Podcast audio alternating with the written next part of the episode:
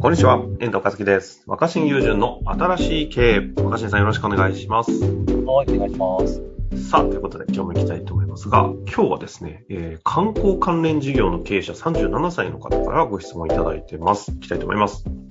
えー1年ほど前から拝聴させていただいております。毎回ハッとする切り口からの回答に仕事に行く途中車の中で思わず笑みを浮かべながら聞いていきます。早速質問させてください。価値の発見実装についての方法論はありますか？ドローン教室の事例が代表的です代表的ですが、若新さんはその人やその土地が築いていない価値を発見して、その価値が生かされるようにアレンジするのがお上手だなと感じています。私自身、地方議員の家に生まれ、地元で小さな会社を運営しており、これから様々なビジネスを手掛けたい手前、価値の発見、実装に関する方法論を体系化したく、僭越ながら質問をさせていただきました。よろしくお願いします。はい。ということですね。そうですね。これなんか似たようなことを過去にもお話しさせてもらった気がするんだけど、うん。うーん。まあ僕、その、何か新しいものを発見するっていうことを、どんな活動でも大事にしてて、うん。うん。まあやっぱやり方にコツがあると思うんですよ。コツあるんですね、やっぱり。うん。で、一番大事なのは、やっぱ言ったと思うんだけど、すでにどっかで。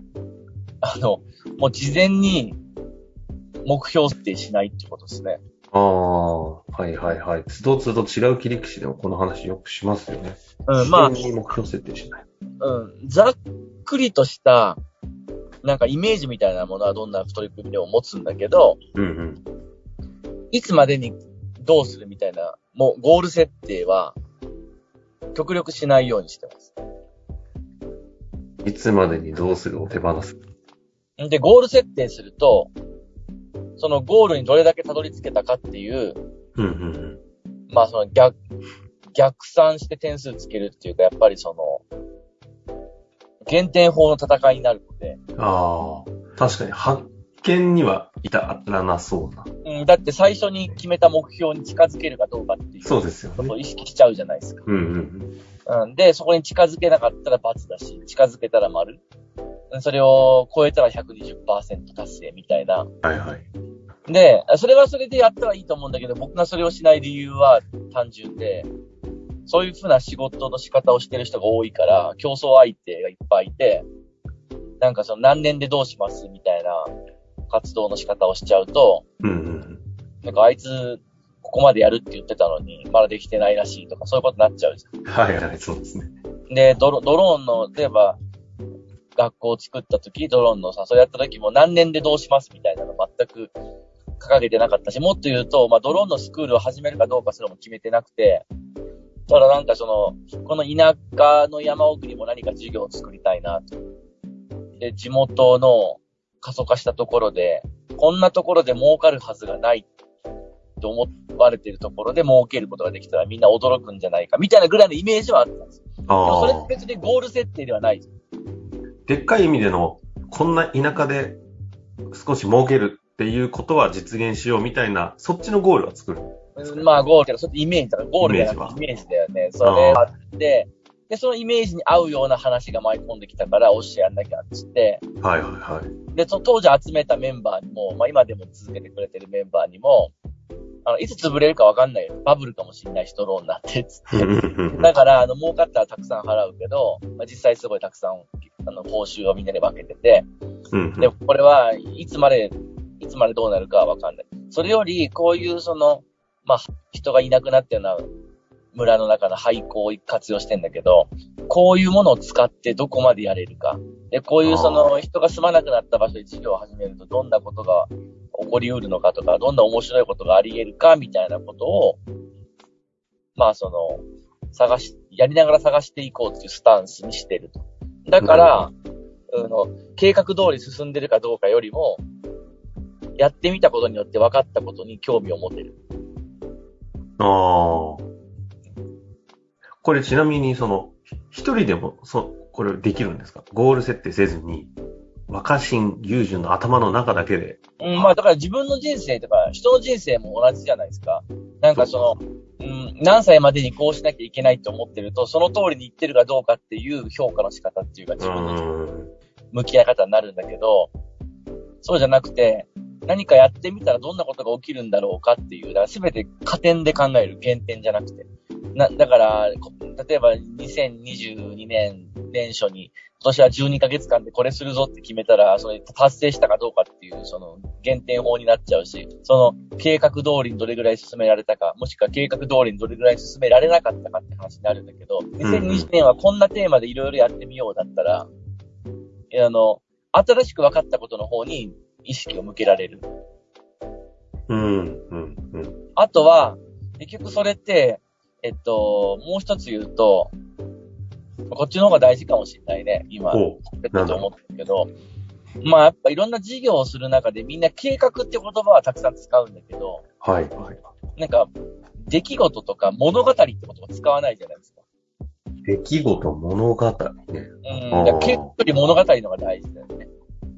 どんな計画を立ててその計画通りに行ったのか行ってないのかじゃなくて、何か取り組みをしたことでどんな物語が生まれたのかって、僕物語に関心があって、ほうほうほう。うん、そのドローンの話にしても物語として語ってるんですよ。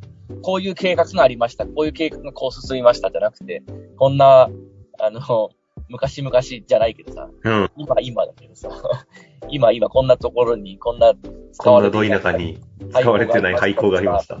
それで、ある、そのなんか、あの、ケチな中年事業家は、よし、これを使って上手に稼げないかと思いつきました、みたいな。やってみたら、はいはい、やってみたいな。そういうふうに、まあ、物語として捉える、観察する。そうすると、あの、発見的になれるんじゃないかな。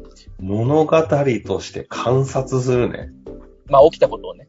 ああ、これ意外と今まで出てこなかったフレーズですね。うん、計画通り言ってるかどうかの PDCA じゃなくて。うんうん。そうそう。やっぱなんか、自分の身に起きたことをもう一度語ってみたりとか、人に説明したりしながら、そこからこう発見を増やしていくってことは大事にしてるかもしれないですね。これ、ちなみにその物語として観察するっていう、その時間とかも、さっき戻っちゃいますけど、時間とか決めないとかっていうのも、自分で事業を起こすとか、自分の人生だったらいいですけど、相手方がいて、案件としていただく行政の仕事とか特にある、あるのって、基本的に計画がありきじゃないですか。でも、それも、最初に何て言うかで、えっと、これ僕の取り組んだ事例のその、やっぱ代表的なその意味で言うと話せるのは、だいぶ前だけど、地方創生元年と言われた2015年に、地元の町で体験移住の事業を提案してやったんですね。まあ、ゆる、ゆるい移住っていう名前なんだけど、で、その移住事業で、まあ、大したよ、たくさんのお金じゃないけど予算がついてやったわけですね。で、あの、普通移住事業ってさ、1年、半年とか1年やってさ、何人ぐらい移住を目指すとかじゃん。うんうんうん。でも何人とかの移住を目指すって言ったら、その人は来なかったら失敗になっちゃうし。はいはい。なんか、そこを意識しちゃう。その、うん、掲げた目標通りにいけてるかどうかっていう関心になるよね、人、やってる僕たちの周りの人も。ね、で、こういうとなんか、起きたことの物語に対して発見的な態度じゃなくて、計画通り進んでるかどうかなんですよ。だから、あの、市長にお願いして、この事業はおた実験であり、あの、新しい出来事を起こしてみる。まあ、まさに今の言葉で言うと。なので、あの、一人も、やった結果一人も移住しなくてもいいってことにしましょう。ああ、そこも初めからそうそう握ってるんですね。うん。で、一人も、一人、一人を移住、一人も移住しなくても成功だ。なんでかっていうと、なんで全員帰っちゃったのか、誰も定住しなかった、しなかったのかってことがきっとわかるじゃないですか。うん。だからもうなんかやったことで分かることに価値があるんだよ。って言って、それを市長にそうやって言ってくださいって言ったら、最初のキックオフの会で市長が高らかに一人も残らなくてもいいと思ってるって宣言して、それが、パン記者の特集ですげえ放送されてそう、その時点でもう PR 効果あったんですね。そう、でもそれを、あの、僕がさらにまたちゃんと語る。市長もこう語ってます。